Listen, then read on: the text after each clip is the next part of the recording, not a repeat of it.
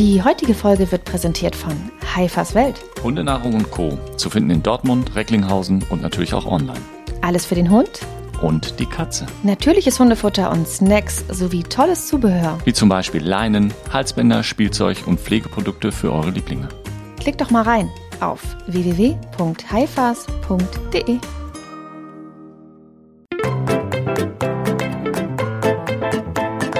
Mäßige Hosen, dein Podcast-Tierarzt. Mit Nicola Fischer. Und Christian Beer. Guten Abend, Christian. Moin Nicola. Herzlich willkommen zu einer neuen Ausgabe. Klingt wie abgelesen, ne? Ja. Ist es aber nicht. Herzlich willkommen zu einer neuen Ausgabe von Mäßige Hosen, dein Podcast-Tierarzt. Ja, herzlich willkommen. Ich habe äh, von dir das Skript hier vorgelegt bekommen und da oben steht eine Zahl, Nummer 25. Das ist ja, ähm, ne? das ist ein kleines Jubiläum. Ist ein Jubiläum. Ja. Ich sehe hier nur Wasser und Kaffee. Ja, so wie sich das gehört für die arbeitende Bevölkerung. Ja, ich vermisse immer noch meinen Cocktail, auf den ich warte. Ja, den habe ich, ähm, ich hatte kurz überlegt, aber ich hatte vor unserem Termin hier meinen Impftermin und da habe ich mir gedacht, wer weiß, wie es mir geht und dann trinke ich heute besser mal keinen Alkohol. Naja, irgendwas ist immer. Ja. Ich, ich, ich, nagel, ich nagel dich drauf fest. Ja, also Folge 25. Wir jubilieren, ähm, feiern das aber noch nicht. Wir feiern nach. So. Richtig. Richtig. So wie sich das für alle wichtigen Partys gehört, es wird alles nachgeholt. Es wird alles. Hochzeiten Ja. und so weiter. After Sea sozusagen. After Sea. Ja, irgendwas, irgendwas war heute anders. Wir haben unseren äh, fantastischen Jingle abgespielt, der äh, uns immer noch gut gefällt. Ja. Ne? Äh, und diese Folge wurde auf einmal äh, präsentiert von. Wir haben uns jetzt dazu entschlossen, uns äh, sponsoren zu lassen. Ja, ähm, das erste Mal. Ich glaube, die, die, die ganzen Zuhörerinnen und Zuhörer glauben, wir haben schon ganz viel Geld verdient mit unserem Podcast. Dabei ist das ähm, ähm, Ganz viel Spaß, Leidenschaft. Hobby, Leidenschaft und kein finanzieller Mehrwert. Äh, oder rein redaktionell. Bisher. Ja. So, aber äh, diese Folge ist ja jetzt auch schon die zweite Folge, äh, wird ja jetzt präsentiert von. Und äh, wir, wir machen das einmal ganz, ganz kurz zum Thema. Wir haben uns dazu entschieden. Äh, Nike hat gefragt, ähm, äh, viele Pharmafirmen haben gefragt, wir haben immer Ja, abgelehnt. Hat, hat nicht die Firma von ähm, diese, na, was ist dieses Label von Guido Maria Kretschmer, wollten die nicht auch? Die haben auch gefragt, also wir haben unzählige Anfragen gehabt, die uns unterstützen wollten. Wir haben immer dankend abgelehnt. Ja. Und ja. jetzt Und ich glaube, Sarah Connor hatte auch angeboten, uns äh, eine neue Titelmelodie zu komponieren, aber auch das haben wir abgelehnt. alles. Wir haben alles äh, teilweise nicht mal beantwortet. Ja. Und jetzt haben wir gesagt, gut, äh, äh, Haifas ist einfach ähm, so spitze, die haben so tolle Sachen, aber die haben wirklich ganz, ganz tolle Sachen. Christian, ich habe auch schon was für dich gefunden. Dein Geburtstag ist ja leider vorbei. Für mich, ich denke, da gibt es Sachen für Hund und Katz. Ja, warte doch so. mal. Die haben ganz, ganz lustige Kuscheltiere. Liebe Regie, Sie können ja auch mal äh, nebenher gucken. Ich bin aber froh, dass du Kuscheltier und nicht Halsband sagst. Nein, die haben ganz, ganz lustige Kuscheltiere und ich habe auch schon eins für dich äh, gefunden. Die haben Riesenmikroben, Acidophilus, äh, Riesenmikroben, Antikörper, auch lustig, äh, Riesenmikroben Bandwurm Oh, cool. und Riesenmikroben Covid-19. Und also irgendeiner von denen, den, den muss ich dir für die Praxis schenken. Ja. Ähm, Stofftiere oder, Ja. oder Plastiktiere? Nein, nein, Stofftiere, ich glaube, die sind eigentlich für einen Hund. Also ja, die sind für einen Hund, aber die sind so lustig. Äh, einer davon wird's, ähm, kannst du dir aussuchen. Ja. Ähm, Was denn? Den Acidophilus? Was ist das? nee, ich, Acidophilus ist ein, ist ein Bakterium. Ganz lustig, hat auch Augen. Ja. Also hier zumindest. Okay, also das klingt lustig. Wobei so ein Bandwurm finde ich natürlich cool. Auch. Also sieht aber ein bisschen aus wie ein Spermium. Aber gut, Okay, ich weiß es nicht. dann nehmen wir den nicht. Das, das, das müsstest du beurteilen. Es zieht so viel Be- Erklärungsbedarf in der Praxis nach sich. Ich glaube auch. Äh, dann nimm die Riesenmikrobe, lustig. Äh, ich habe hier auch nochmal Diarrhoe, äh, auch lustig. Also ist Die, die, Diarrhoe ist Durchfall als, Ja. als Riesenmikroben Diarrhoe. Ach so, okay, ich dachte jetzt ein Durchfall als Kuscheltier. auch sehr lustig. Ja, also siehst du, es ist ja schon äh, beim drüber reden. Du weißt noch nicht mal, wie die aussehen. Nein. Also du kannst dich reinklicken, ihr könnt euch reinklicken. Die haben natürlich auch noch mehr als Stofftiere. Und ich glaube, das hat mich überzeugt oder uns. Ja, Ja. Nachdem sie, nachdem wir alle anderen Sponsoren äh, Fragen, Anfragen abgesagt Absolut. haben. So. Aber das war sozusagen für mich der Punkt, wo ich sage, gut, jetzt machen wir da mal mit. heute, Heute. war ich dich neugierig. Endo. Weil du mit dem Thema Endokrinologie nur so bedingt was anfangen kannst, glaube ich. Ja, Also ich sagte es ja gerade, Endo, dachte ich ja eher so an Zahnbehandlung, aber nein, Nein, die Regie hat dich belehrt. Endo heißt innen. innen, ja. Ja, genau. Also es geht um ähm, hormonelle Erkrankungen im weitesten Sinne, wobei wir uns heute mal so auf drei mh, Schwerpunkte beschränken wollen. Das ist die Schilddrüse, das ist die Bauchspeicheldrüse und das ist die Nebenniere. Ich Die wiederhole. Schilddrüse produziert Schilddrüsenhormone. Davon kann man zu viel oder zu wenig haben. Bei der Bauchspeicheldrüse interessiert uns heute mal ähm, nur der Punkt Insulin. Und da geht es auch um zu wenig Insulin oder das Insulin funktioniert irgendwie nicht, also die klassische Zuckererkrankung. Und bei der Nebenniere, streng genommen Nebennierenrinde, geht es um das körpereigene Cortison. Auch da wieder ähnlich wie bei der Schilddrüse gibt es Erkrankungen entweder zu viel oder zu wenig. Darf ich einen Kreislauf mal aufzählen oder Mhm. Zähl mal auf.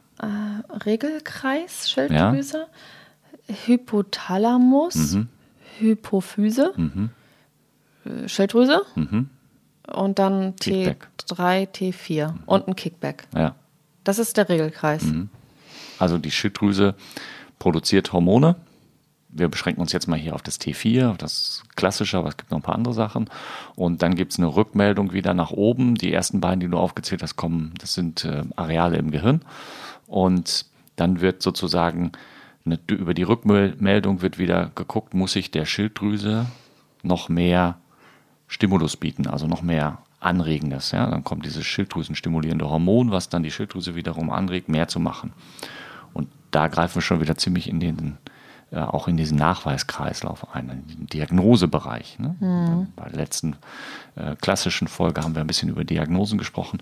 Und so eine Schilddrüsenerkrankung ist ja auch der Weg dahin zur Erkenntnis, die Diagnose muss ja gestellt werden. Und da helfen uns zumindest beim Hund diese beiden Hormone, das T4, also das klassische Schilddrüsenhormon und dieses regulative Hormon. Das sind so die beiden wichtigsten Parameter im Normalfall.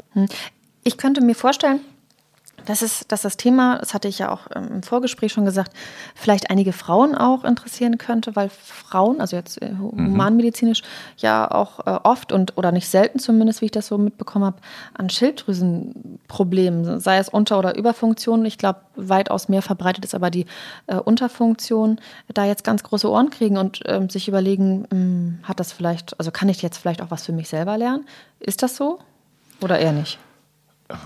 Ich glaube nicht. Okay. Also aus dem einfachen Grunde, weil ich im, in der ähm, humanmedizinischen Schiene da nicht so gut bin und ich weiß ehrlich gesagt noch nicht mal, ob es mehr Frauen als Männer gibt, die unter Schilddrüsenproblemen leiden. Mag sein. Ähm, ich finde es trotzdem ein spannendes Thema und es wird sowohl Hunde als auch ähm, Katzenhalterinnen und Halter, glaube ich, doch sehr interessieren, was die Schilddrüse anbelangt. Und äh, ich denke, mit der fangen wir einfach mal an, oder? Ja, unbedingt. Ja, okay. Ich bin ganz also, ähm, ich, ich hau jetzt mal so zwei ganz grobe Blöcke raus, die ich gleich nochmal ein bisschen, ein bisschen verfeinere. Das eine ist Schilddrüsenüberfunktion gibt es nur bei der Katze. Schilddrüsenunterfunktion gibt es nur beim Hund. Das muss ich nachher nochmal ein klein bisschen relativieren, aber wenn man das so mitnimmt, dann hat man schon mal relativ viel Wahrheit. So, fangen wir mit der Katze an. Katzen, gerade ältere Katzen, Schilddrüsenüberfunktion, das heißt, die Schilddrüse produziert zu viel von diesem Schilddrüsenhormon. Und ich beschreibe, du, weißt ja inzwischen schon, ich arbeite gerne mit Bildern oder ich sage dann zu meinen ähm, Patientenbesitzerinnen und Besitzern auch immer, dass ich ihnen jetzt mal so ein Comic aufmale, bildlich. Ja, gute gesprochen. Idee. Und bei der Schilddrüse habe ich folgendes Bild. Ähm, Asterix-Comic, ja, da gibt es so diese Sklavengaleere und dann steht auf dem Schiff, der Schiff ist das Körper, äh, der Schiff ist das Körper. Das Schiff ist der Körper, ist schon spät heute Abend. Also, das Schiff ist der Körper und ähm, auf diesem Schiff steht da jetzt dieser Trommler, der den Takt angibt. Das ist die Schilddrüse. Und unten auf den Bänken die Sklaven, die da rudern müssen, das sind die ganzen einzelnen Organe. Und wenn die Schilddrüse jetzt anfängt, schneller zu trommeln, dann geht es erstmal schneller. Ja? Erstmal fährt das Schiff schneller, alles läuft irgendwie auf Hochtouren, keiner kann irgendwie faul und gemütlich in der Ecke sitzen, keiner wird irgendwie übergewichtig, sondern da wird zackig was gemacht. Aber irgendwann, wenn der Trommler es einfach übertrieben hat, wenn er zu schnell oder zu lange schnell trommelt, dann kippt so nach und nach der ein oder andere von der Bank. Und dann bricht das alles zusammen und irgendwann bleibt dieses Schiff, was vorher relativ schnell gefahren ist, plötzlich stehen. Oder geht sogar unter. Dann sind wir im Bereich der Unterfunktion. Über, Überfunktion. Der Trommler ist ja der Taktgeber. Mehr Takt, mehr Hormon. Okay. Oh, ich bin eine Und- schlechte Schülerin. Ja. Und jetzt bei der Katze, also die klassische Schilddrüsenüberfunktionskatze ist erstmal so, so mittelalt bis alt. Und am Anfang, ach ja, frisst gut und ist auf einmal richtig schön aktiv und ähm, ja, hat ein bisschen abgenommen, aber macht, war ja nicht so schlimm, war ja eh zu dick und so. Und plötzlich kommt dann genau das genaue Gegenteil, wenn man es bis dahin nicht erkannt hat, dass die auf einmal nicht mehr fressen und irgendwie völlig fertig sind und gar nichts mehr geht und überhaupt alles andere als aktiv sind. Und dann ist nämlich der Punkt gekommen, wo der Trommler es übertrieben hat und all die wichtigen Ruderer von der Bank geplumpst sind. Das ist jetzt dieses Comic, nur dass man sich das mal vorstellen kann.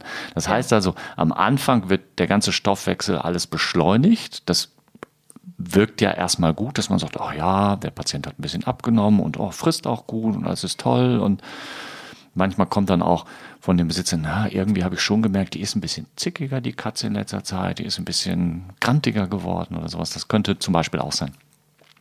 Aber es ist halt ein Anzeichen davon, dass da was schief läuft. Und das zu erkennen, ist manchmal nicht so ganz einfach für Darf den ich- Besitzer. Ja, darf ich fragen? Natürlich. M, Wenn wir jetzt in dem Bereich sind, in dem man die Schilddrüse als Übeltäter vermutet, Mhm.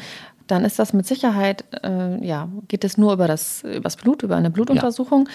Wie schwierig, schwierig ist es denn herauszufinden, ob das dann wirklich der Fall ist? Oh, jetzt sind wir doch wieder bei der Diagnose. Nö. Ja, richtig, ist ja auch wichtig. Also das ist bei der Katze relativ einfach, weil die Blutwerte sind recht gut zu bestimmen, relativ einfach zu bestimmen und auch sehr zuverlässig. Also ich habe ja schon mal gesagt in der Diagnosefolge, dass es manchmal dauert und dauert und dauert. Das ist natürlich dabei auch so, aber mh, ganz ehrlich, meistens werden uns die Tiere ja schon vorgestellt, wenn sie Symptome zeigen und dann sind die Werte fast immer hoch. Ja. Was können das für Symptome sein? Habe ich gerade gesagt, die trinken viel, die fressen viel, die sind äh, sehr aktiv meistens, vielleicht manchmal sogar ein bisschen aggressiv. Ähm, die nehmen ab bei der ganzen Geschichte. Und später kommt es natürlich dann noch zu anderen Erkrankungen, wo dann zum Beispiel der Blutdruck hochgeht oder wir ähm, Fellveränderungen haben. Das sind alles dann so Dinge, die in, im Nachfolgenden kommen, weil der ganze Stoffwechsel darunter leidet. Und dann macht man die Blutuntersuchung, stellt halt fest, dieser Schilddrüsenwert ist hoch bis sehr hoch und dann leitet man die Therapie ein. Es gibt da zwischen drei oder vier Produkte auf dem Markt, die man dann einsetzt ähm, und die Tiere regelmäßig behandelt. Und in den aller, allermeisten Fällen funktioniert das dann auch ganz gut. Und dadurch, dass die Tiere so gierig fressen, ist es oftmals auch nicht das ganz große Problem, die diese, diese Medikamente zu verabreichen. Aber das ist ja dann wieder das Stochern im Dunkeln. Also wenn der Hund ganz, ganz viel trinkt und ganz, ganz viel Wir frisst. sind bei der Katze mit der Überfunktion. Okay, Ja klar, ich muss natürlich die anderen Sachen auch abklären. Logisch. Okay, also es könnte ein Hinweis darauf sein und das lässt sich relativ leicht im Blut dann bestimmen. Ja. Und wir empfehlen generell bei älteren Katzen, so ab 10, 12 Jahren, auch ohne Symptome durchaus die Schilddrüsenwerte mit oder den Schilddrüsenwert äh, mitzutesten, dass man vielleicht frühzeitig erkennt, dass der Trommler da ein bisschen Mist macht und dem schon mal vorzeitig auf die Finger haut, damit die armen Ruderer nicht von der Bank fallen müssen. Um bei meinem Bild von gerade zu bleiben. Ich hatte das ja am Anfang kurz ähm, erzählt, also das geht ja über den Hypothalamus. Nochmal. also, Schwere Worte, ne? Ich wollte das gar nicht so ja, kompliziert machen. Entschuldigung, aber ich muss es ja irgendwie auch hier verstehen, worüber wir hier eigentlich sprechen. Also, das beginnt ja am, im Gehirn, an Mhm. der Hirnanhangsdrüse, wenn ich das jetzt nicht falsch äh, hier sehe, und äh, über den Hypothalamus, äh, dann über die Hypophyse, Hypophyse, ja. Mhm. und dann zur Schilddrüse. Was machen diese beiden Hs denn? Das verstehe ich nicht. Ne, das sind sozusagen die, die Oberregulierer, die jetzt wieder nochmal die Schilddrüse regulieren. Ja? Alles im Körper, nahezu alles sind immer Regelkreisläufe. Immer irgendwo passiert was und darauf wird dann gemessen und die Messung gibt wieder ein Feedback und dann musst du dir vorstellen, wie in irgendeinem Kraftwerk, wo ständig geguckt wird, wie ist der Druck und muss ich hier ein bisschen mehr und da ein bisschen weniger, das Ventil zu und da wieder auf und gucken, dass da nichts explodiert. Und so ungefähr ist das im Körper auch. Und da gibt es aber unendlich viele von diesen Regelkreisen von. Manche greifen ineinander, manche laufen völlig parallel zueinander. Und das ist ja oftmals die Schwierigkeit, wenn du in einem eingreifst, dass du dann Folgen für andere Regelkreise hast.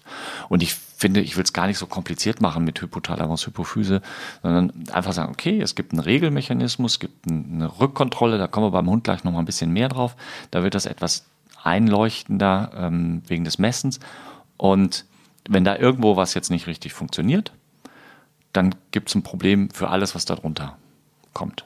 Mhm. Und wie gesagt, die Hypophyse, äh, Quatsch, die Hypophyse, die Schilddrüse ist ein, ein wichtiges, sehr wichtiges Organ, was alles andere nahezu beeinflusst.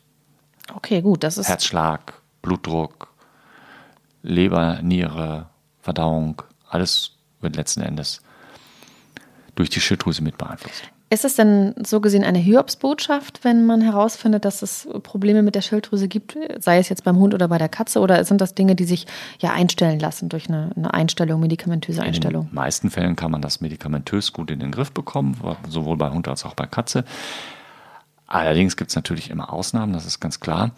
Ähm, wenn ich jetzt die Wahl hätte zwischen, für meinen persönlich, für meinen eigenen Hund, zwischen einer Schilddrüsenunterfunktion und einem mm, einer Cushing-Erkrankung, da kommen wir nachher noch drauf, die Nebenniere, würde ich die Schilddrüse nehmen. Ist okay. einfacher. Ja. So. Ja, also äh, jede Erkrankung ist blöd, machen wir uns nichts vor. Besser ist man ohne Erkrankung dran. Aber es gibt halt Erkrankungen, die sind einigermaßen gut in den Griff zu bekommen in der Regel. Und da würde ich die Schilddrüsengeschichten mit reinzählen. Und es gibt Erkrankungen, da ist es sehr viel schwieriger. Und da ist es dann natürlich auch ähm, gefährlicher für den Patienten, weil wenn ich es schwierig einstellen kann, kann es natürlich sein, dass es mir nicht gelingt und der Patient dann doch größere Schäden erleidet. Okay, verstanden soweit. Hm. Jetzt waren wir bei der Katze und bei mhm. der Schilddrüsenüberfunktion. Genau. Die Schilddrüsenunterfunktion bei der Katze ist fast nur dann möglich, wenn ich entweder einen Patienten habe, dem ich vor die Schilddrüse wegen eines Tumors rausoperiert habe, oder dem ich zu viel von dem Medikament gegen die Überfunktion gebe. Das kann auch passieren. Ja, na klar. Ja. Dann rutscht er in die Unterfunktion. Natürlich, weil mhm. die Schilddrüsenhormonproduktion durch das Medikament gehemmt wird und wenn weniger produziert wird, kann es auch zu wenig sein. Deswegen ist dann auch immer die Überprüfung wichtig, wo befinde ich mich, dass man nach gewissen Zeiteinheiten guckt, ähm, die Werte jetzt gut, kann ich bei der Dosis bleiben oder muss ich die Dosis nach oben oder unten anpassen? Mhm. Vielleicht nochmal zum Mitschreiben, wie könnten die Symptomatiken sein bei einer Katze bei einer Überfunktion? Vielleicht nochmal. Die, genau, die die, ich sag mal, die drei wichtigsten Symptome sind viel fressen, viel trinken, abnehmen. Und das ist natürlich sehr eng an dem Diabetiker, an dem Zuckerpatienten. Mhm. Den kommen wir nachher noch, weil da sind die Symptome sehr ähnlich. Aber eine gänzlich unterschiedliche Ursache. Okay, die Unterfunktion bei der Katze? Gibt es so gesehen? Habe ich gerade gesagt, gibt es im Wesentlichen jetzt nicht so auf natürliche Art und Weise. Du weißt ja, in der Medizin ist nichts unmöglich, mhm. es gibt immer wieder Ausnahmen, aber das ist so das. So, Unterfunktion ist dann das Klassische beim Hund. Meistens sind es ähm, mittelgroße bis große Hunde, so mittleren Alters. Gibt das auch mal beim ganz jungen Hund, gibt das auch mal bei kleinen Hunden, aber das ist auch dann nicht ganz so häufig.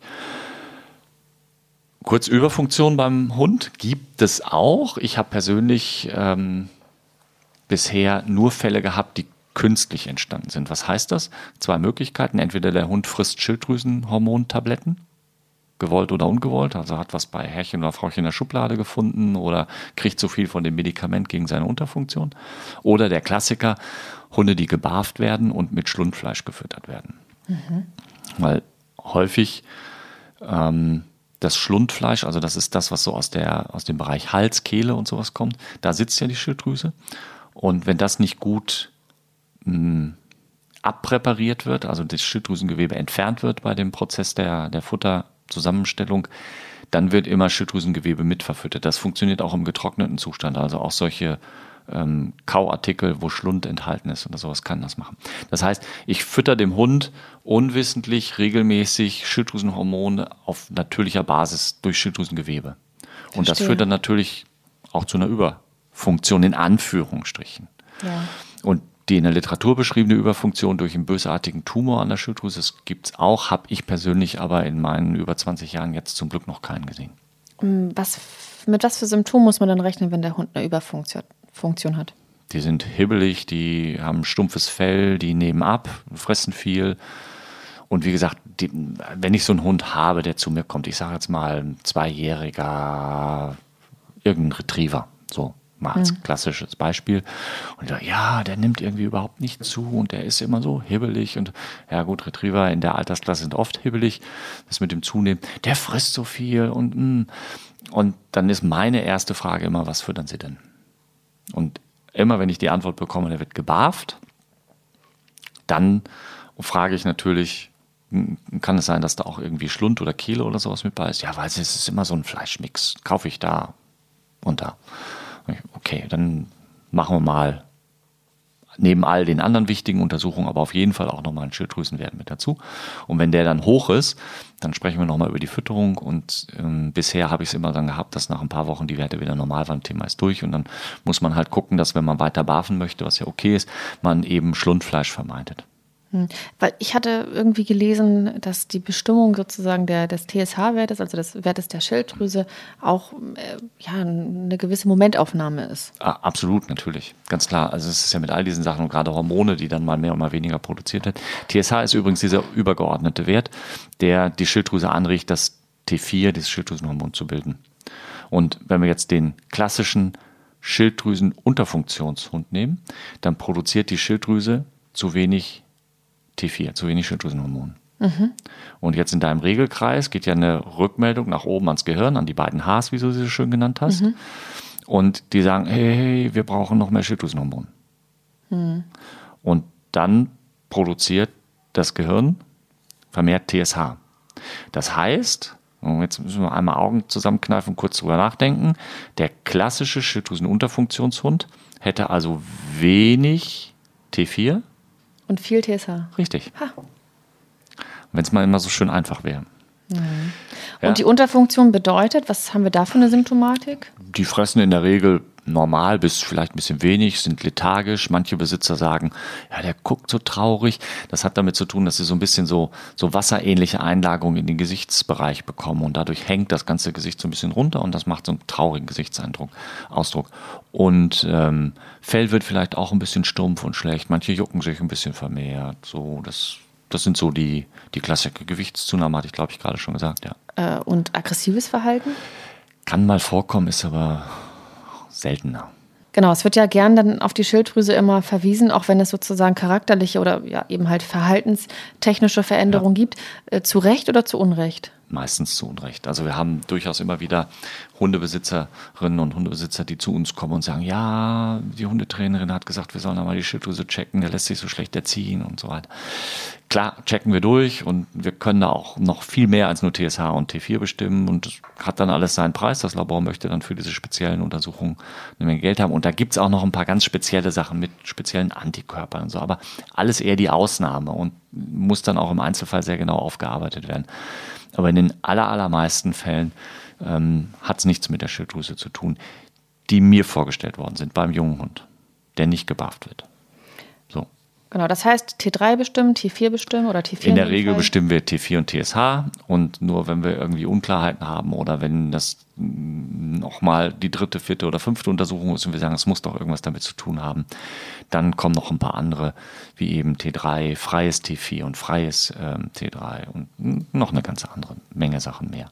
Aber das ist viel zu speziell jetzt für, den, für okay. dieses Thema hier. Okay. Also, wie gesagt, Hunde bei der Überfunktion meistens künstlich hervorgerufen, meistens die Ernährung. Ja. Mhm. Unterfunktion ist da eher der Klassiker.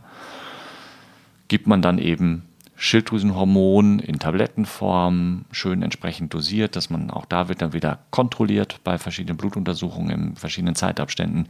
Bin ich gut in der Einstellung, muss ich mehr oder muss ich weniger geben? Mhm. Dann hattest du zwei Sachen angeschnitten, auf die wir jetzt zu sprechen kommen. Und zwar ist das Thema äh, Diabetes. Diabetes. Okay. Ja. Mhm. Also Zuckererkrankung. Das heißt, der Körper ist nicht in der Lage, die Zuckermoleküle, die letzten Endes die wichtigsten Energielieferanten sind. Also der Körper baut alles, was er verbrennen will, ob nun aus Eiweiß oder aus Fett oder aus Kohlenhydraten, zu kleinen Zuckermolekülen um. Und diese Zuckermoleküle müssen dann in die Zellen rein und in den Zellen werden die zur Energie verarbeitet. Und dafür ist ein Hormon ganz wichtig, das ist Insulin. Das wird in der Bauchspeicheldrüse produziert. Und dieses Insulin kann entweder zu wenig produziert werden oder es funktioniert an den Zellen nicht richtig, dass die irgendwie ein bisschen, ich sag mal so ein bisschen dickfällig sind und sagen, pff, du bisschen Insulin, du kannst mir doch jetzt nicht sagen, was ich machen soll. Ich habe jetzt keinen Bock und dann lass doch mal die Zuckermoleküle, wo sie sind. Ich will jetzt hier meine Ruhe haben. Mhm. Auch wieder ein Comic. Ja? Ich merke das, ja. und dann bleiben diese Zuckermoleküle im Blut und fehlen als Energielieferant. Aber das ist jetzt keine Insulinresistenz, das ist eine Diabetes. Insulinresistenz, naja, Diabetes ist die Erkrankung. Und Insulinresistenz wäre jetzt zum Beispiel, wenn du in dem Körper Insulin gibst und Insulin gibst und er kann es nicht verarbeiten. Also okay. Also das war diese Dickfälligkeit, jetzt mal ein bisschen vereinfacht. Ja, okay. Ja? Und ähm, das heißt, also Zucker ist im Blut, wird dann auch über den Urin mit ausgeschieden, ist dann auch eine Möglichkeit der Diagnostik mit so einem Urinstick, ne? gucken, ist da Zucker drin. Ähm, steht dem Körper nicht zur Verfügung. Energie fehlt, das heißt, der Patient hat noch mehr Hunger, weil der Körper sagt ja, oder die Zellen sagen, hey, wir müssen was tun und gib mal her. Und der Patient frisst und frisst und frisst und nimmt trotzdem dabei ab. Mhm. Und durch diese Zuckermoleküle im Blut kommt es auch dazu, dass und die Ausscheidung über den Urin kommt es dazu, dass eben der Patient auch vermehrt trinkt und Durst hat, um das vereinfacht ausgedrückt zu verdünnen, das Ganze. Und dann haben wir schon wieder die klassischen Symptome, viel trinken, viel fressen und abnehmen. Und dann gibt es natürlich Spätfolgen, Nervenschäden, ähm, Veränderungen an den Augen manchmal, ähm, Immunschwächen und also ganz viel, was dann eben im, im Nachgang kommen kann von einem nicht behandelten Diabetiker. Und relativ einfach in Anführungsstrichen ist es jetzt zu sagen, gut, wir messen den Blutzuckerspiegel und dann wissen wir ja, ob der erhöht ist und dann wissen wir, ob das ein Diabetiker ist. Das funktioniert beim Hund meistens auch sehr gut, bei der Katze ist es ein bisschen schwieriger, weil die Katze, die zu uns in die Praxis kommt, schon alleine, weil sie bei uns ist, einen erhöhten Blutzuckerspiegel hat. Auch die gesunde Katze. Und dann kommt es jetzt immer darauf an, wie hoch ist der Blutzuckerspiegel. Und dann gibt es noch eine Möglichkeit, ein anderes, einen anderen Stoff im Blut zu messen, nennt sich Fructosamin. Der ist ein bisschen weniger stressanfällig, der sagt mir ein bisschen mehr darüber aus. Und bei der Katze messen wir dann häufig den Fructosamin, ähm, um dann sagen zu können, jep, das ist auch ein Diabetiker. Und die klassische Therapie bei einem diabetischen Patienten, egal ob Hund oder Katze, ist das regelmäßige Spritzen von Insulin. Es gibt leider nur sehr, sehr, sehr wenige Patienten, bei denen man das über, alleine über die Fütterung regeln kann. Und ähm, in der Humanmedizin gibt es ja auch für einige Patienten Tabletten, die man als Diabetiker nehmen kann. Das funktioniert bei Hund und Katze so gut wie nie. Also in aller Regel kommt man nicht um die Spritzen rum, meistens sogar zweimal am Tag. Okay, also auch das gibt immer, gibt immer einen hormonellen Zusammenhang. Ja, die Diabetes. Richtig. Und dann wird halt gespritzt und dann reguliert sich das, auch da, wo es wieder überprüft werden und äh, gemessen werden. Manches können die Besitzer dann auch zu Hause machen mit so einem kleinen Piekser am Ohr und dann wird so wie beim Menschen auch ein Tropfen Blut mit dem Gerät und dann kann der ganz schnell den Blutzuckerspiegel sagen. Das geht ganz gut. Okay, auch bestimmbar im Blut über praktisch welchen Marker? Also was, was? Das, Glucose heißt das dann im, im Medizinersprech mhm. und äh, ist der Blutzuckergehalt sozusagen. Der wird gemessen und ähm, dann gibt es gewisse Referenzwerte und dann guckt man nach. Kommt es immer darauf an, wie viel Zeit vergeht zwischen Spritze, Futteraufnahme, Messen. Da gibt es so Empfehlungen, wann es dann das Beste ist. Das muss man im Einzelfall auch mit dem Haustierarzt oder Haustierärztin besprechen. Es gibt ja ganz starre Systeme und du weißt ja, dass ich immer versuche, mich ein bisschen anzupassen. Und wenn ich jetzt mh, hm, eine Katze habe, die nur einmal am Tag frisst, dann ist es natürlich schwierig zu sagen, die muss aber dreimal am Tag fressen oder viermal oder fünfmal am Tag fressen und sie müssen dann und dann das Insulin spritzen. Was nutzt es mir, wenn ich um acht das Insulin spritze, die Katze aber erst um zwölf was frisst? Mhm. Also ich muss da manchmal bei meinen vierbeinigen Patienten ein bisschen flexibel sein in der Therapieform. Aber es funktioniert. Dann gibt es auch wieder Schwierigkeiten, dann gibt man zu viel oder zu wenig, dann klappt das nicht, dann nimmt das Tier zu oder ab und man muss die Dosis anpassen. Also da gibt es natürlich noch viele kleine Fallstricke, aber im Großen und Ganzen ist das erstmal das Wichtige, was man wissen muss. Also Schilddrüsenüberfunktion und Diabetes symptomatisch von außen erstmal sehr, sehr ähnlich. Hm. Aber dass das hormonell zusammenhängt, ist schon, hätte ich jetzt gar nicht in diesen Zusammenhang gebracht, die Diabetes. Die, die Diabetes mit der Schilddrüse hängt ja auch nicht unbedingt. Nee. Also natürlich gibt es über Funktionspatienten, die zusätzlich auch einen Diabetes mhm. haben. Aber erstmal ist es nicht primär ein Zusammenhang. Aber warum ist denn die Diabetes sozusagen ähm, ein, ein, ein, endokrinologisches Problem? Weil es ja Hormone im Inneren des Körpers sind, die mhm. durch eine Drüse im Körper, in Anführungsstrichen, also durch, ja, durch die Bauchspeicheldrüse produziert werden. Okay, verstehe, ja. Was hatten wir noch? Wir hatten die Diabetes, wir hatten die Schilddrüsenunterfunktion, Schilddrüse. Überfunktion. Genau. genau, zwei Parts bei der Schilddrüse, ein Part jetzt bei der Bauchspeicheldrüse. Jetzt gibt es noch ganz selten mal, dass auch zu viel körpereigenes Insulin produziert wird. Da gibt es dann so eine Tumorerkrankung an der Bauchspeicheldrüse, dann sind die immer wie überversorgt mit Insulin, dann sind die unterzuckert. Mhm. Wenn du zu viel Insulin reingibst, ist zu wenig Zucker dann noch da, weil das alles ver verbraucht wird. Ähm, ist aber sehr, sehr selten. Also eine Unterzuckung kommt dann nur vor, wenn ich den Patienten schlecht eingestellt habe und zu viel Insulin spritze, beziehungsweise ich spritze dem Hund, jetzt nehmen wir mal als Beispiel das Insulin und der frisst nicht oder der spuckt gleich wieder danach und dann fehlt ihm natürlich die, die Substanz, mhm. die gebraucht wird, damit das Insulin arbeiten kann. Und dann muss ich diesen Patienten halt irgendwie Honig ins Maul schmieren oder es gibt so spezielle Zuckerkonzentratlösungen, die man dann nehmen kann. Also, ja. Mhm. Okay. Da sind dann die Besitzerinnen und Besitzer von Hunden und Katzen, die da betroffen sind, auch in der Regel sehr gut instruiert und wissen, was dann zu tun wäre. Was haben wir noch? Jetzt der dritte große Punkt mhm. in den häufigen Hormonerkrankungen ist die Nebennierenrinde. Die mhm. produziert körpereigenes Cortison. Oder Cortisol. Cortisol, genau. Ich sage immer körpereigenes Cortison. Cortison, den Begriff kennt jeder. Mhm. Cortisol ist jetzt eine spezielle chemische Variante. Mhm. Das ist die Nebennierenrinde? Ja. Und die produziert dieses Hormon? Richtig. Und wenn das nicht im Gleichgewicht ist, was passiert dann? Richtig. Also Cortison ist erstmal ganz wichtig zu wissen.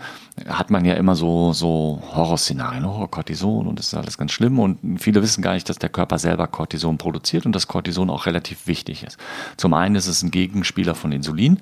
Das macht es mir natürlich schwierig. Jetzt stell dir mal vor, ich habe einen Diabetiker, dem ich Insulin spritzen muss. Und gleichzeitig hat der auch noch eine Nebennierenrindenüberfunktion und produziert zu viel körpereigenes Cortison, was ja dagegen wirkt. Mhm. Den kriege ich echt extrem schwer therapiert. Okay. Ja? ja. Also ähm, Gegenspieler zum Insulin, das heißt, alles das, was das Insulin macht in puncto ähm, Verbrennung und so weiter und so fort, macht das Cortison das Gegenteil, mal vereinfacht ausgedrückt. Dann hat das Cortison entzündungshemmende Eigenschaften, wirkt sich in großen Mengen aber auch negativ auf das Immunsystem aus. Kurze Zwischenfrage, mhm. ist es mhm. nicht so, dass dieses Cortisol oder wie du es mhm. eben halt auch nennst, ähm, körpereigenes Cortison, ist das nicht auch etwas, was ausgeschüttet wird, wenn man besonders viel Stress oder Freude Richtig. hat? Genau, das wäre jetzt der, der wichtigste Punkt auch und da kommen wir nachher auch nochmal an einer anderen Stelle zu. Ähm, Stress ist ähm, ein ganz wichtiger Punkt und im, im Kombination mit dem Thema Cortison. Cortison ist das sogenannte Stresshormon. Das heißt, wenn du Stress hast, dann schüttet dein Körper vermehrt Cortison aus. Und ursprünglich hat sich da, wer auch immer das gemacht hat, da mal jemand was bei gedacht, dass es nämlich heißt, okay, wenn jetzt der, nehmen wir mal den Höhlenmensch, der muss vor dem Höhlenbären weglaufen oder so, dann ist schlecht, wenn er jetzt gerade anfängt, erstmal mit Insulin zu verdauen und äh, irgendwie ein bisschen Zucker irgendwo einzulagern, sondern da muss zack, zack, schnell was passieren und dann schießt das Cortisol hoch und ähm, man kann schnell weglaufen oder sich verteidigen oder was auch immer. Aber ist das nicht äh, das Adrenalin? Ja, ja, das spielt dann, das hat dann wieder mit den Gefäßen und sowas zu tun, aber trotzdem braucht es auch erstmal das Cortison. Das ist sozusagen der, der Startschuss. Mm, auch. Okay. Ja, also es, auch da sind wir wieder in diesen Regelkreisläufen extrem kompliziert. So kompliziert wollen wir es hier ja gar nicht immer. Nein, machen. nein. Ja, also was wir damit nur jetzt mal festhalten: Der Körper produziert selbst Cortison mhm. und dieses Cortison ist auch wichtig. Nur wenn ich davon zu viel habe oder zu wenig habe, dann ist natürlich wieder blöd. Cushing. So. Cushing ist Oder Cushing. Dann, ja, ähm, viele sagen auch Cushing, aber soweit ich weiß, war es ein deutscher Cushing, aber egal. Also wir, wir nennen es Cushing-Erkrankung. Das heißt, der Körper produziert zu viel körpereigenes Cortison. Klassischen Symptome, meistens Hunde, selten bei der Katze. Der Hund frisst viel, der Hund trinkt viel, der nimmt aber zu. Ja. Wort Fettstammsucht, also das sind so diese, diese Tonnen auf vier Beinen. Ne? Mhm. Meist sind das ja die kleineren Hunderassen und die kriegen so einen richtig tonnigen Körper. Meist verlieren die dann auch noch Fell, symmetrisch rechts und links, unterm mhm. Bauch. Die Haut wird schwarz. Mhm. Ja, das sind so die, die klassischen Symptome. Da wird schon wieder schwieriger mit der Blutuntersuchung, weil da gibt es jetzt ein paar Sachen, die man machen kann, teilweise auch über eine Urinuntersuchung, aber die Aussage ist immer so ein bisschen schwierig. Und dann gibt es so einen speziellen Test, den man dann auch noch machen kann. Da werden dann drei Blutentnahmen in gewissen Zeitabständen gemacht und zwischendurch wird nochmal was gespritzt und dann wird geschaut. Auch da gibt es immer wieder mal Patienten, die einem durchrutschen. Also da wird es schon deutlich schwieriger als zum Beispiel bei der Schilddrüse zu sagen, jo, das ist es. Heißt das denn für mich als ähm, ja, Patient oder Tierhalterin, dass ich mir jemanden aufsuchen muss, der sozusagen endokrinologisch auch ja, das als sein Fachgebiet bezeichnet? Also kann das jeder einschätzen? Also ich glaube, die meisten können zumindest die, die Standards machen. Und wenn wir dann an den schwierigen Patienten sind, dann muss natürlich wahrscheinlich jemand dran, der doch ein bisschen mehr Erfahrung auf dem Sektor hat. Mhm. Ja. Und dann kann man natürlich noch zusätzliche Ultraschalluntersuchungen machen und zu gucken, wie sehen die Nebennieren aus, sind die vergrößert, ähm, was einen Hinweis geben kann, ist da vielleicht ein Tumor an der Nebenniere dran. Ähm, auch da kommt wieder das Gehirn rein, auch da haben wir wieder im Hirnanhangsdrüsenbereich Veränderungen, die dann wiederum Einfluss auf die Nebenniere haben können und damit auch eine solche Erkrankung auslösen können. Mhm. Wenn man dann relativ sicher, also so sicher wie man sich in der Medizin sein kann, die Diagnose gestellt hat, das ist eine Überfunktion, gibt man in aller Regel auch Tabletten, um das dann entsprechend einzudämmen. Da sollte man sich aber schon sehr sicher sein, weil diese Tabletten durchaus auch Nebenwirkungen haben können und nicht ganz billig sind. Das heißt, wenn ich jetzt einen großen Hund damit behandle und ich bin, bin mir gar nicht sicher, ob es richtig ist, sagt nicht zuletzt das Portemonnaie, dann muss das denn unbedingt sein. Also da müssen wir nochmal schauen. Ähm, wenn ich jetzt weiß, es ist einseitig an einer Nebenniere ein Tumor, kann man theoretisch über eine Operation nachdenken, wobei das ziemlich tricky ist, das ist nicht mehr so ganz einfach. Und wenn wir ein Gehirn im Kopf haben, der dann auch dazu führen kann, der die Nebenniere anregt, gibt es, ich glaube, in den Niederlanden an einer Universität die Möglichkeit, das auch ähm, zu operieren. In Deutschland weiß ich es nicht, gibt es wahrscheinlich auch, aber ich weiß, ich habe einen Patienten, wo es operiert worden ist, aber es ist auch nicht so ganz einfach. Hm. So, auch was eher Besonderes. Also ich sag mal, in über 90 Prozent der Fällen wird dann mit Tabletten behandelt. Und das auch in der Regel erfolgreich. Ich versuche das nochmal zusammenzufassen. Ja. Wir haben gesprochen über die Überfunktion, Schilddrüsenüberfunktion ja. bei der Katze, äh, die Schilddrüsenunterfunktion beim Hund, ja. Äh, wahlweise auch in einer Überfunktion. Ähm, dann haben wir gesprochen über die Bauchspeicheldrüse.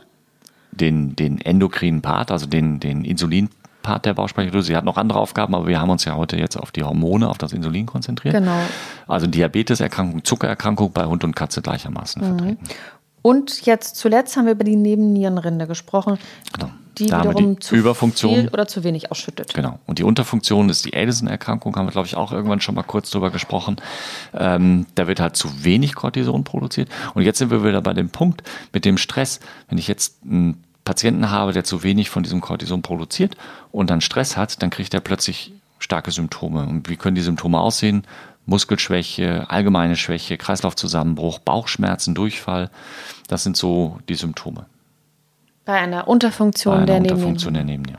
Richtig. Und wenn ich jetzt weiß, ich habe einen Patienten, der so eine Erkrankung hat, dann kann ich dem mit verschiedenen Medikamenten, die irgendwo in Richtung Cortison auch gehen, ähm, eben therapieren. Und wenn ich weiß, dem steht Stress bevor, dann fahre ich diese Dosis eventuell hoch, weil ich weiß, dass er gar nicht in der Lage ist, gegen zu regulieren. Also wenn das so ein, so ein Silvesterangstpatient ist, dann würde ich vor Silvester die Medikamentendosis mit Rücksprache mit der Tierärztin und dem Tierarzt natürlich entsprechend anpassen nach oben hin. Hm. Es ist ganz schön verflixt. Ganz schön tricky. Und bei den, bei den Erkrankungen ist es auch mit der Diagnose nicht so ganz einfach. Ja. ja. Ähm, das erinnert mich gerade an, an, an eine eigene Anekdote. Meine Hündin, meiner Hündin wurde vor zehn Jahren äh, Morbus Addison diagnostiziert. Mhm. Äh, das ist ja schon auch eine, eine krasse Diagnose. Ja. Ähm, glücklicherweise war es kein, kein Morbus Addison, sondern sie war einfach scheinträchtig. Ähm, mhm. Aber diese Scheinträchtigkeit mit Laktation, also die Milch in der Milchleiste, hat äh, ganz, ganz viel hervorgerufen, ganz seltsames Verhalten, schlapp, Kreislauf schwierig und so mhm. weiter, dass das sozusagen eine Differentialdiagnose war, die ja ganz, ganz furchtbar ist. Weil das eine ist ein kranker Hund das, und das andere ist ein Hund, der ja. in dem Moment eben scheinträchtig ist. Ja. Aber das können Hormone halt natürlich auch ähm, sehr schwierig machen oder die, die, die Ausschüttung an Hormonen kann das vielleicht auch so ein bisschen verwässern. Ne? Ja, und was wir jetzt hier so kurz zusammengefasst haben, ist natürlich dann im, in der Tierarztpraxis nicht immer so schnell alles zu greifen und dann das Einstellen der Patienten. Das heißt also, die richtige Medikamentenauswahl und richtige Medikamentendosis zu finden und das zu überprüfen, ist ja auch ein Weg. Ja? Also die Diagnose äh, ist das eine, die Therapie ist das andere und die Überprüfung dann wiederum das dritte. Also es ist auch hier nicht mit dem Fingerschnipp getan, aber eben machbar. Also ist schon, gerade die, die Nebenniere ist schon ein schwieriges Thema. Mhm. Genau, ich glaube, das ja. versteht man auch, wenn man jetzt sich äh, das angehört hat, äh, dass es nicht ganz so einfach ist zu diagnostizieren. Im allerbesten Fall ist da vielleicht einfach nichts und wenn da was ist, dann helfen in dem Fall nur Tabletten. wenn ich Ja. das richtig verstehe. Ja. Gut, ja, äh, ja war, war keine ganz Hab einfache Folge. Nee, war nicht ganz einfach, war mir trotzdem mal wichtig und auch nur das Gröbste. Es geht ja hier jetzt wiederum, das haben wir ja schon oft genug gesagt, nicht darum zu sagen, du musst jetzt genau das mit deinem Patienten machen, sondern nur zu sensibilisieren, woran muss ich denn mal denken. Das eine oder andere vielleicht interessant für die Besitzerinnen und Besitzer. Ähm, und auch das Verständnis dann dafür, wenn wir eben als Tierärztinnen und Tierärzte sagen, ja, das könnte die Erkrankung sein, wir müssen aber jetzt diesen Test und den und dann vielleicht auch noch den machen. Es gehört einfach dazu, um die, wie haben wir es noch so schön gesagt, Erkenntnis, die Diagnose zu erlangen. Ne? Absolut, das ist ganz wichtig. Lieber zwei, drei äh, Untersuchungen mehr, um dann auch Ja. wirklich das äh, sicherzustellen. Und wie gesagt, das ist nur ein Anreißen des Themas. Also wenn wir jetzt zum Beispiel nochmal die, ähm, den Diabetes bei der Hündin nehmen, dann ist häufig die Empfehlung, die Hündin zu kastrieren, weil das alleine schon ähm, eine Verbesserung der Symptomatik hervorrufen kann. Nur mal so als Randnotiz. Ja, ja. Ja? kann ich mir gut vorstellen. Und auch da gibt es wahrscheinlich wieder ein Für und ein Wider. Natürlich. Ja, äh, ich versuche das mal zusammenzufassen. Oh. Oder hast du noch eine Frage? Nee, prinzipiell sind wirklich alle Fragen äh, beantwortet schon. Ähm, doch, du hast das sehr plastisch äh, erklärt mit deinen Comics und so. Ähm, Nee, du, du weißt ja, dass es mir aber wichtig ist, dass mein Gegenüber versteht, was da passiert, weil nur wenn das Verständnis da ist, erfolgt daraus ja auch die Konsequenz und sei es drum, dass man regelmäßig etwas macht oder nicht mehr macht. Und das funktioniert nur, wenn du es verstanden hast. Und da habe ich über die Jahre mir angewöhnt, viel mit Bildern zu arbeiten. Und ich glaube, bei den meisten funktioniert das auch. ja, ich glaube, das ist die einfachste Art und Weise, so ein doch sehr, sehr schwieriges Thema auch irgendwie griffig zu machen. Ähm, ja, wenn wir das jetzt zusammenfassen müssen, ich glaube, man redet sehr schnell von der Schilddrüse. Ja. Die ist irgendwie einfach Manchmal da. auch zu schnell. Zu schnell. Ähm, es helfen auf jeden Fall Blutuntersuchungen, um eben halt diese Verbindung TSH, T4 Ja. Also bei der Endokrinologie geht es nicht ohne. Genau, das kann man festhalten. Dann können wir festhalten, äh, neue Erkenntnis für mich, dass die äh, Bauchspeicheldrüse oder ein Teil der Bauchspeicheldrüse für, die, für eine Diabetes verantwortlich ist, was man wiederum auch im Blut feststellen kann. Und wir halten fest, dass die Nebennierenrinde äh, ein ganz ein kompliziertes Organ ist, äh, was irgendwie äh, Cortisol oder körpereigenes Cortison ausschüttet, was entweder zu viel oder zu wenig sein kann. Richtig. Und wenn wir jetzt noch eine Vermischung von zwei oder drei endokrinologischen Erkrankungen gleichzeitig haben, da, da sind auch die besten Endokrinologen häufig an ihren Grenzen. Ja. Und ich glaube, da sind wir wieder am Anfang von dem, was ich gesagt habe. Auch in der Humanmedizin ist das, glaube ich, ein sehr, sehr schwieriges Thema. Äh, ja, das glaube ich sofort. Oder ein ich- schwer ja, zu di diagnostizierendes Thema. Ja. ja. Hui, ja, du hast dir diese Folge gewünscht, du hast sie bekommen. Ähm, vielleicht wird's, Danke. ja, vielleicht wird es den einen oder anderen freuen. Ich wurde auch schon darauf angesprochen, macht ihr denn auch mal was wegen Schilddrüse und so? So geschehen. Ähm, wir entsprechen meistens den Wünschen. Ähm, und ich würde sagen, wir läuten das Ende ein. Ja, gerne. Wir waren ja heute auch schon sehr fleißig. Und äh, wir starten die Fragerunde, wenn du möchtest. Ja, immer. Ähm, wir haben nur noch äh, zwei Fragen übrig. Okay. Und äh, ich beginne. Du fragst mich. Ja, Ja, bitte. Jetzt. Dann frag mich. Meine letzte Netflix-Serie. ähm, Luther. Luther, oder was? Ja, äh, Luther, ja, aber eben eine, eine englische Kriminalserie von einem etwas psychopathischen Kommissar im düsteren London der Gegenwart. Äh, ist, glaube ich, schon einen kleinen Ticken älter, irgendwo, hm, weiß ich nicht, so zehn Jahre oder vielleicht auch 15 Jahre alt, weiß ich nicht ganz genau. Habe ich ähm, letztens durchgeguckt. Das war meine letzte Netflix-Serie Daumen hoch, runter? wenn man auf, ähm, wenn man nicht zu zart beseitigt ist, ähm, einiges an Blut- und Psychothriller ab kann, definitiv Daumen hoch. Okay, sehr gut. Luther. Hm. Lissa. Und du? Ähm, die Schlange, Oh, den habe ich auf meiner, meiner Watchlist draufstehen, ja, ja?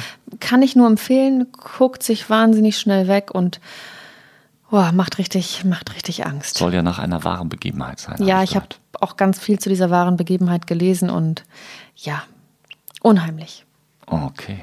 Also es, genau, es ist eine wahre Begebenheit. Also wer so ein bisschen auf, äh, na, hilf mir mal, uh-uh Crime, True Crime Story. Wer so ein bisschen auf True Crime Stories aus den 70ern steht, ähm, der ist da. Meine Tochter hat es übrigens gesehen oder zumindest zu teilen. Und war nix. äh, Doch, doch. Und sie fand ähm, die Sonnenbrillen von der äh, Hauptdarstellerin oder was, ich habe sie ja noch nicht gesehen, so total cool und hat sich daraufhin gleich zwei äh, Sonnenbrillen in diesem Stil gekauft. Siehst du? Und wenn das hängen bleibt, Wahnsinn, oder? ist, ist auch schon mal was gewonnen. Zu, zu was Netflix-Serien alles nützlich sind. Ja, äh, die 70er, die, die Mode kommt ja wieder, Ja. sieht man ja. Ja, ohne Frage.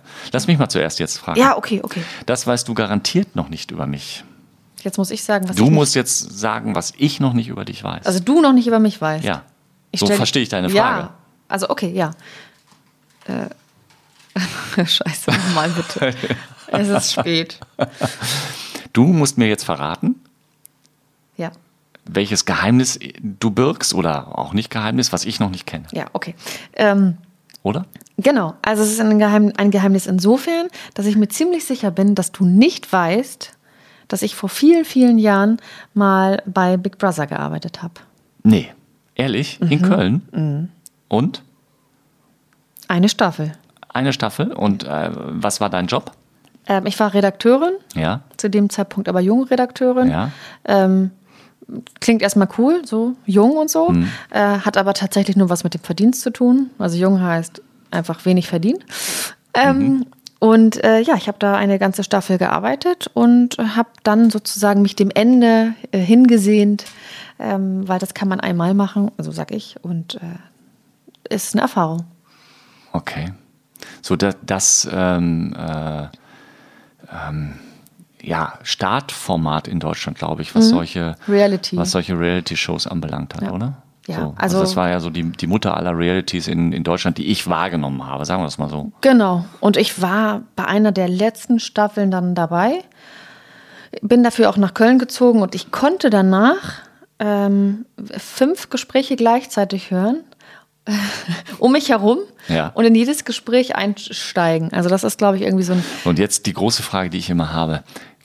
Gibt es irgendwelche Vorgaben oder ist das alles wirklich so, Entschuldigung, so ein Rotz, wie er rauskommt aus denen raus oder kriegen die irgendwie einen Zettel und sagen, komm, mach mal, mach mal den Mist jetzt, damit es interessant wird? alles echt. Du steckst einfach zehn Leute in so ein Haus und es passiert schon irgendwas.